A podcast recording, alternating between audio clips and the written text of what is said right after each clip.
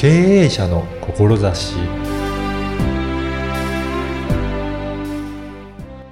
こんにちは、小ラボの岡田です。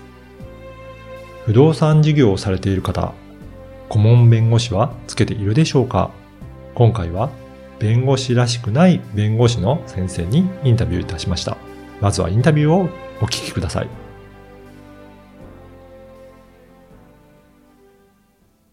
今回は弁護士の山越正人さんにお話を伺いたいと思います。山越さんよろしくお願いします。よろしくお願いします。あの、山越さんの弁護士として、どういった専門分野でどんな、あの、活動されているか、そのあたりからまずお話を伺いたいんですが。はいはい。私、あの、取り扱いとして多いのは、うんあの、不動産案件、あとは、労働事件の会社う。側、うんうん。あと、まあ、個人の方、相手の場合には、まあ、相続ですね。そうなんですね。その、まあ、3本が柱になってますね。あの、不動産の、あの、案件っていうと、具体的にはどういった、あの、内容なんでしょうか？そうですね。多いのは、まあ、訴訟とかになるものについては、うんまあ、不動産の明け渡しの案件とか、はい。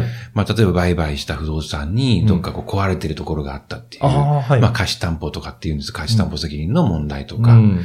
まあ、あとは賃料の増減額の問題とか、うん。まあ、そういう問題があったり、うん。まあ、顧問先さんからの相談だと、もう契約書のうんチェックのレベルとか、はい。もうたくさんありますね。うんはい。じゃあやっぱりそれの不動産側の、えー、顧問弁護士として、えー、一般の方と、えっ、と、対応することが多いということですかね。そうですね。不動産会社のうん顧問として、まあ、一般の方とか、あるいはまあ、飼い主さんが業者だったりもするんですけど、そういうところと戦うっていうのが多いですね。ああ、そうなんですね。はい。やっぱり、そういった時に、おあの、まあ、一般的なというか、よくある問題として、例えばどういった問題が起こるんでしょうかね。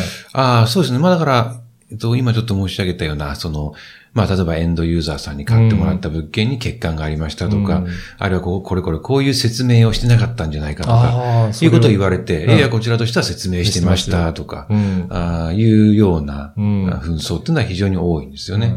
やっぱりそれって、あの、専門的にやられてる方の弁護士さんの数って多いんですかね？少ないんですかね？まあ、不動産専門って言ってる人は実は少ないと思います、あそうなんですね。なんで、不動産の、まあ、僕の一番、こう、顧問先として不動産会社さんが一番多いんですけど、うん。その、こう、まあ、ご挨拶に行った時に不動産を専門にやってますみたいなことを言うと、おーあなかなか不動産を専門とか言う人って少ないですよねってなって、そうなんですね。興味持ってもらえたりしますね。だからやっぱりなかなか相談できる弁護士の先生もいらっしゃらないっていうことなので、不動産の会社の、あの、経営者さんなんかは、ぱりそういった方、探されてる方も多いということですね。まあ、多いい。ですね。おーそうなんですね。はい。まあ、あんまり専門って取り扱いが多いっていう言い方するんですけど、はい。専門って言うとちょっとこう、また違うんですね。はい。弁護士倫理上若干語弊があるので、はい。はい。そこは取り扱いが多いってじゃあ言いますけど。今、はい不動産の会社さんを顧問にしてるうんところが多いんですね。そうですね。うんまあ、今、顧問先120、多分今125ぐらいあるんですけど、はい。そのうち50社ぐらいさんが、まあまあ、あの、宅建業者さん。はい。で、15社ぐらいが建築業者さんなんで、まあ半分ぐらいは不動産関係ですすね。なんでね。はいあ。じゃあそう見ても多いっていうことなんですね。そうですね。はい。他にはどういった、あの、方の顧問をやられてる方多いんですかね。い多いのは、えっと、飲食の会社さんとか、はい。あと医療法人さんとうか、ん。あと IT の会社さん、ああ、そうなんですね。と製造業とか、どっちかとこう、労働事件の、これも会社側をあ。専門というか取り扱いが多いので、まあそういう労働関係が結構荒れてるって思われてるような分野。はい。そういうところはやっぱりニーズがありますよね。ですねはい。でも、私のイメージなんですけど、労働関係っていうと、どうしても会社側は、なんか厳しい、あの、争いになるのかなと思うんですけど、やっぱりどうなんですかね、そのそうですね。。やっぱり労働基準法とか、はいあ含めてですね、労働関係の法律は、ぱり従業員はい。側を守るために作られてるんで、うん。厳しいんですけど、はい。ただ会社の顧問に入るのに、うん。会社側であの取り扱い多いですって言わないのも、うん。それはおかししい話なんで、はい。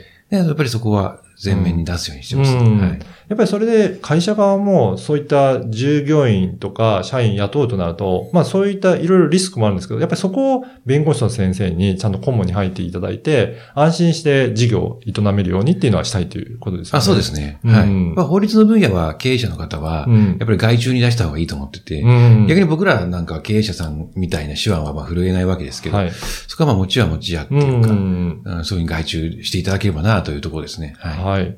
えっ、と、あと、この番組は経営者の志という番組なんですが、はい。山越さんの、まあ、志というか思いですね。今、弁護士をやられていて、どういうふうな、えー、活動されているのか、その思いもちょっとお聞かせいただきたいんですが。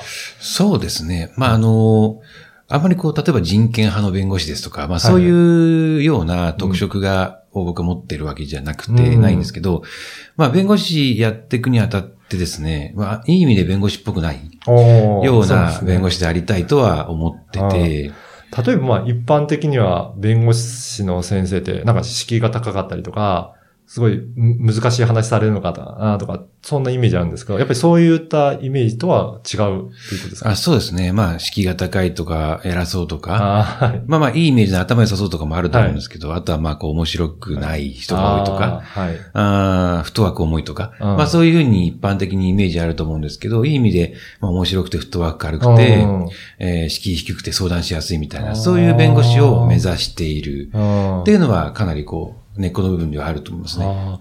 それはやっぱり意識してそういうふうにされてるんですかね意識してしてますね。そうなんですね。まあ僕はあの、まあプレデンシャルっていうところの生命保険の営業マンすごい好きなんですけど、はい。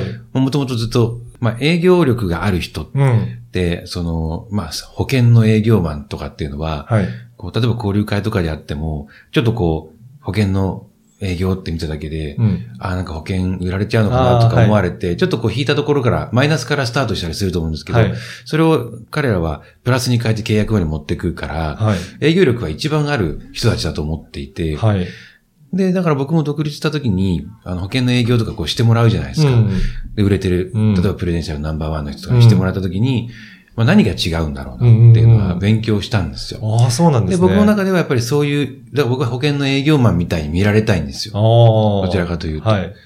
弁護士っぽく、まあ僕を見て弁護士っぽいですねっていう人あんまりいないんですけど、はい。はい、まあそう、むしろそうありたいっていうところですね。やっぱりそうですよね。あの、なんかいろいろ話してても、なんか社長さんと気が合うような感じで、まあフィーリングが合えば、どちらかというと会社の経営者さんって、そのフィーリングでも結構決断されるのかなと思うんですけど、そういった方はどうですか、ね、それは多いと思うんですよね。うん。うん。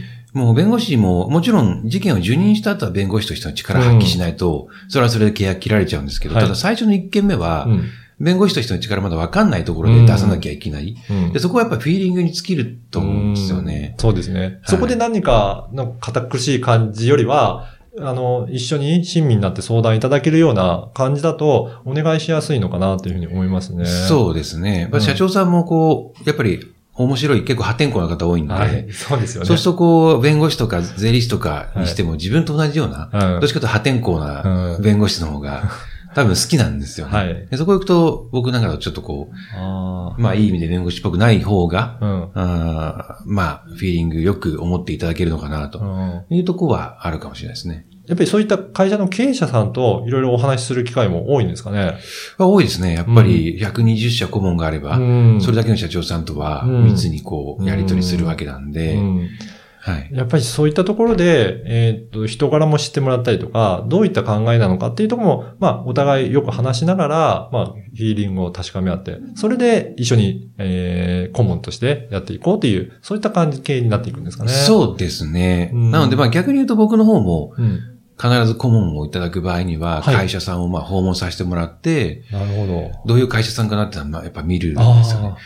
そそこに行くと分かるような情報って多いですかね？ああ、多いですね。まあ、やっぱり受付の対応一つで、うん、あの、どういう社員教育してるのかとか、ああ。るいはその、建物のプレハブみたいなところなのか、はい、それともちゃんとしたあまあ、素晴らしいビルの一室なのかとか、そういうのでもこう、分かる部分ってあると思うんですね。うそうですね。やっぱりそういった細かいところで、その、会社の本質的なことが見えてくることもありますよね。まあ、ありますね。うん。受付の対応は大きいと思いますね。ああ、やっぱり。そこでこうなんかオールバックのヤクザモンみたいな人が出てくるのか、はい。それともちゃんとこう、丁寧な形の受付の方が、まあ、来るのか。うん。それ大きいですよね、うん。やっぱりそこで会社の質もわかるのかもしれないので、そうすると今後の対応の仕方とかも、まあ、こうやってやっていって、あのー、大丈夫かなとか、そういったところも見れるのかもしれないですね。そうですね。はい。うん。だから逆に言うと、その経営者さんも、あの、山越さんのような弁護士さんの方とか、いろんな事業の方とかお会いして、まあそこで本当に自分お願いできるかなっていうところが分かってくるということですもんね。そうですね。だからそこでお互い気が合えば、やっぱりいい仕事として成り立つわけですかね。そうですね。うん。やっぱりそういった、あの、弁護士らしくない弁護士を目指されているという。そうですね。はい。はい山越さんなんですが、不動産関係で今顧問を持ってないとか、今顧問あったとしてもちょっと不満だなという方いらっしゃれば、ぜひチェックいただければなと思いますので、ホームページの URL をこのポッドキャストの番組にも説明文に記載させていただきたいと思いますので、はい。ぜひ興味ある方ははいそこからチェックして、えーとお問い合わせいただければなと思いはい。ます。ぜひよろしくお願いします。はい。本日は、えー弁護士の山越さんにお話を伺いました。どうもありがとうございました。ありがとうございました。いかがだったでしょうか？山越さんは人間関係をとても大切にされている方だなと感じました。経営者の方と向き合い話をして、その方の人柄や考え方に共感いただいて、それぞれの専門家として一緒にビジネスをされているんだと、そう思いました。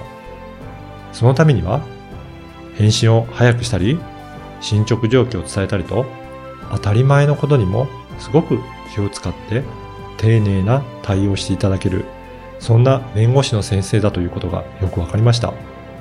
不動産経営をされている方、ぜひ一度お会いしてみてはいかがでしょうか。そして声ラボでは、ポッドキャストの活用方法が学べるセミナーを開催しています。声ラボホームページからお申し込みください。ではまた次回。